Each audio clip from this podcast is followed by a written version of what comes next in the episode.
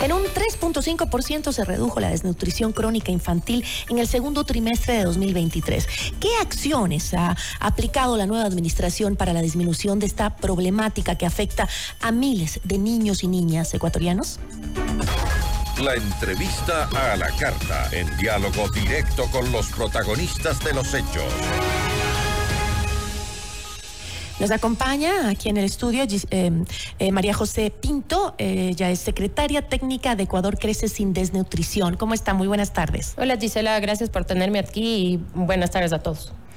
Eh, según el anterior titular de la Secretaría eh, de Ecuador Crece sin Desnutrición Crónica Infantil, Edwin Ronquillo, son 20 mil niños menores de dos años que ya no tienen desnutrición crónica infantil. Ahí se manejaron unas cifras que este, le dieron mucho a publicidad, eh, como que fuera un gran éxito. Creo que es un éxito el trabajar en la, en la eliminación de la desnutrición crónica infantil, pero creo que falta mucho por hacer. ¿Cuál es su panorama frente a lo que dejó el anterior gobierno y qué es lo que se ha hecho hasta ahora? En este. A ver, Gisela, ahí eh, quiero decirles, no hay cómo desmerecer el trabajo que se hizo en la anterior administración, pero falta muchísimo. Eh, la desnutrición crónica infantil en el Ecuador, uno de cada cuatro niños tienen desnutrición crónica infantil y es, es, un, um, es un problema, es un gran problema de salud pública. Eh, es multifactorial, entonces es muy difícil de seguirlo y, llevarlo, depende de la de nutrición, alimentación, vacunas, controles oportunos, lactancia, depende de muchas cosas para, llevarlo a cabo y para hacer el seguimiento. Y, la verdad es que bajar 1%, que es un poco el, el, trabajo que estamos haciendo de 20.1 a 19.1, es una meta ambiciosa y es una meta importante, no solo para el Ecuador, sino que son cifras que nos han compartido eh, con las mejores prácticas de países que han hecho todo, logran bajar 1% al año. Entonces me está diciendo que esos tres puntos porcentuales eh, que se bajaron eh, desde el 2018, porque desde el 2018 se viene con este programa, es se puede hablar de un éxito? Se puede hablar de, se puede hablar de un éxito y es un éxito que tiene em, de la mano a la Secretaría y el trabajo que se hace y los ejes que se, que se van trabajando. Por ejemplo, em, nosotros lo que vamos a trabajar es en, en cuatro ejes fundamentales. Eh, el uno, la priorización de territorios. ¿Qué hace esta priorización de territorios? Lo que hace es que eh, el seguimiento que tenemos a las personas y el fortalecimiento em, de las capacitaciones a mujeres embarazadas y niños se enfoque más hacia los territorios con mayor prevalencia de desnutrición crónica infantil. ¿Cuáles son esos territorios? Y densidad poblacional. Bueno, te puedo decir en Quito tenemos, tenemos Guayabamba, Guamaní, Turubamba, Amaguaña, Quinche, Pifo, Pintaj y tenemos en, en diferentes provincias estos territorios focalizados. Son 280 territorios parroquiales, porque llegamos a lo más chiquitito, eh, eh, en, el, en los que vamos a fortalecer eh, las competencias de los doctores, por ejemplo, de las educadoras. Y esto me lleva a nuestro segundo eje de trabajo, que es el fortalecimiento de planes de educación para cambios de comportamiento. ¿Por qué? Porque si no cambiamos el, el comportamiento de las personas, de los niños, de las mamás embarazadas, no vamos a lograr mucho, eh, Gisela. Te doy un ejemplo, el tema de agua. Agua segura es una de las, de las variables más importantes para la lucha y prevención contra la desnutrición crónica infantil. Pero si el usuario, si bien tiene agua potable, pero no se lava las manos, de todas maneras entra la problemática de agua no segura. Entonces, esos cambios de comportamiento son los que vamos a asentar hacia territorio, porque no todos los territorios además tienen la misma problemática. pero como usted decía al inicio, este es un trabajo que se tiene que hacer en muchos sectores, ¿no? Porque no solo si eh, usted dice sí, si no te lavas las manos, pero hay algunos sectores en el país que no tienen ni siquiera agua potable. Así es, y justamente por eso la Secretaría trabaja con diferentes entes.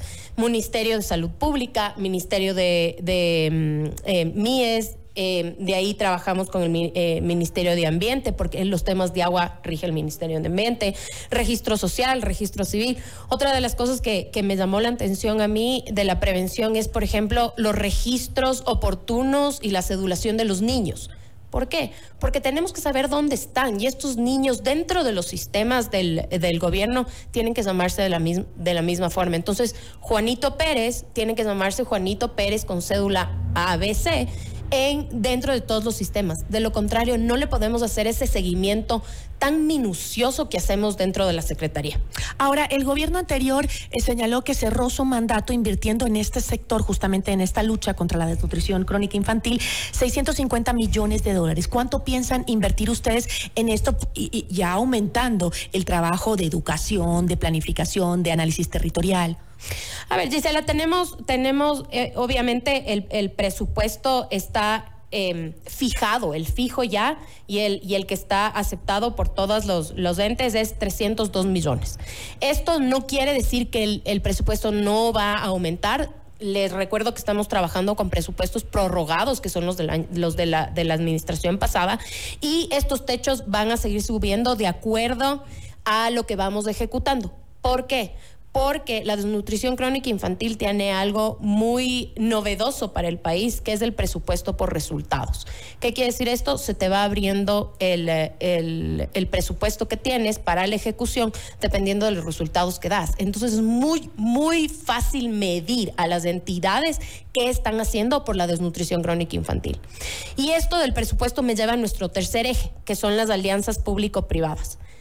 ¿Por qué? Porque si bien el Estado tiene un presupuesto fijado para desnutrición crónica infantil, la lucha tiene que ser de todos. Y por eso nosotros estamos levantando y, accionando en este triángulo virtuoso que le llamo yo, que es la estrategia del sector eh, público y la estrategia de la Secretaría, ejecutada por, por, por fundaciones que básicamente son los que saben ejecutar en cada uno de los territorios, fondeada por la empresa privada con temas de, deducibilidad. Entonces es un triángulo virtuoso que todos seguimos la misma, la misma estrategia, tanto el sector privado como el sector público, para llegar a los territorios priorizados que ya los definimos, pero fondeados por el sector privado. El sector privado tiene que entender que la, que la desnutrición crónica infantil es un tema de inversión a largo plazo estos niños con desnutrición crónica infantil que vamos a salvar son los próximos empleados de cada una de esas empresas. Y si queremos un país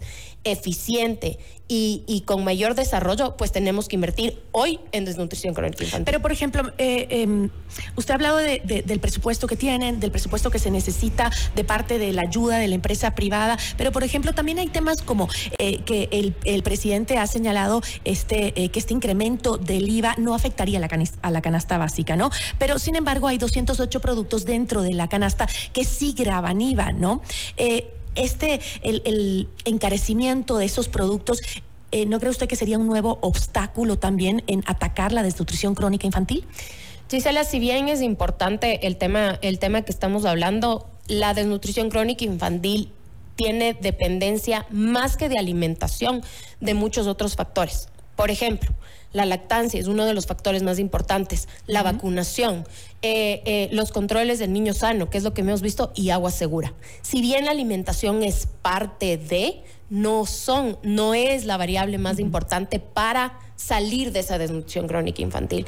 Entonces, si bien tenemos que ayudar, ver cómo, cómo no hay una afectación, eh, no son las variables más importantes. Entonces yo estoy segura que esto eh, que no va a afectar más. Entonces me imagino que el proyecto va de la mano con la ayuda de los gobiernos locales. Así es.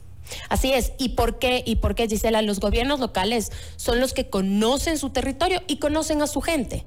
Ya nos hemos reunido con algunos alcaldes eh, y lo que estamos pidiendo de los alcaldes es únanse a la lucha, ayúdenos a encontrar esa población objetivo que necesitamos para hacerle el seguimiento. Si ustedes nos ayudan a captar a estas mujeres lo antes posible, lo más probable es que saquemos a más mujeres y más niños de esta lucha y de esta problemática de salud tan importante que tiene el Estado. ¿Cuántos niños y niñas menores eh, de edad en el Ecuador tienen todavía desnutrición o desnutrición crónica infantil? El 20.1% de la población tiene desnutrición crónica. La lucha es grande. La lucha es grande. La lucha, además, es una lucha a largo plazo que no necesariamente es tangible, pero es importantísima y tenemos, y lo que quiero hacer es invitar a todo el mundo a unirse a la lucha. Si no saben lo que es la desnutrición crónica infantil, lean, métanse en Google, eh, escríbanos, nosotros les podemos decir qué es, cómo nos pueden ayudar, qué podemos hacer en cada territorio. Estamos aquí, estamos aquí para servir al país, para servir a cada uno de esos niños, los cuales de los cuales nos hemos olvidado. Gisela, ¿cómo? ¿Cuándo nos olvidamos de nuestros niños? Y además que eh, el tema de cuando siempre decimos los niños son el futuro, niños que crecen en desnutrición difícilmente logran eh, buenos niveles de aprendizaje, logran este, buenos eh, niveles de desempeño en todos los ámbitos de su vida. Así es, lo que hablábamos el otro día con el ministro de Educación, que me pareció muy interesante, es que cada uno tiene unos KPIs que cumplir, pero yo le decía a Daniel, si es que tú no si es que yo no logro eh, reducir esta brecha que tenemos, esta, esta prevalencia que tenemos de desnutrición crónica infantil, tú no vas a poder cumplir tus KPIs tampoco en el ámbito de educación. Entonces, o nos unimos todos. Eh, y se une todo el sector social a las diferentes luchas sociales o no lo podemos lograr. Tenemos que estar todos juntos el Estado, los GATS, eh, la empresa privada, el sector social, las mamás, las familias, todos tenemos que estar dentro de esta lucha, no necesariamente con el dinero, no necesariamente con el presupuesto, pero hablando de la problemática y de la importancia que tiene la problemática. Y conociendo, Anal, eh, Así es. Eh, informándose sobre el tema para saber cómo puedo colaborar desde mi función como ciudadano común y por qué es tan importante erradicar la desnutrición crónica en nuestros niños, ¿no? Yo le agradezco muchísimo, espero tenerla pronto con buenas noticias. Encantada, gracias Gisela.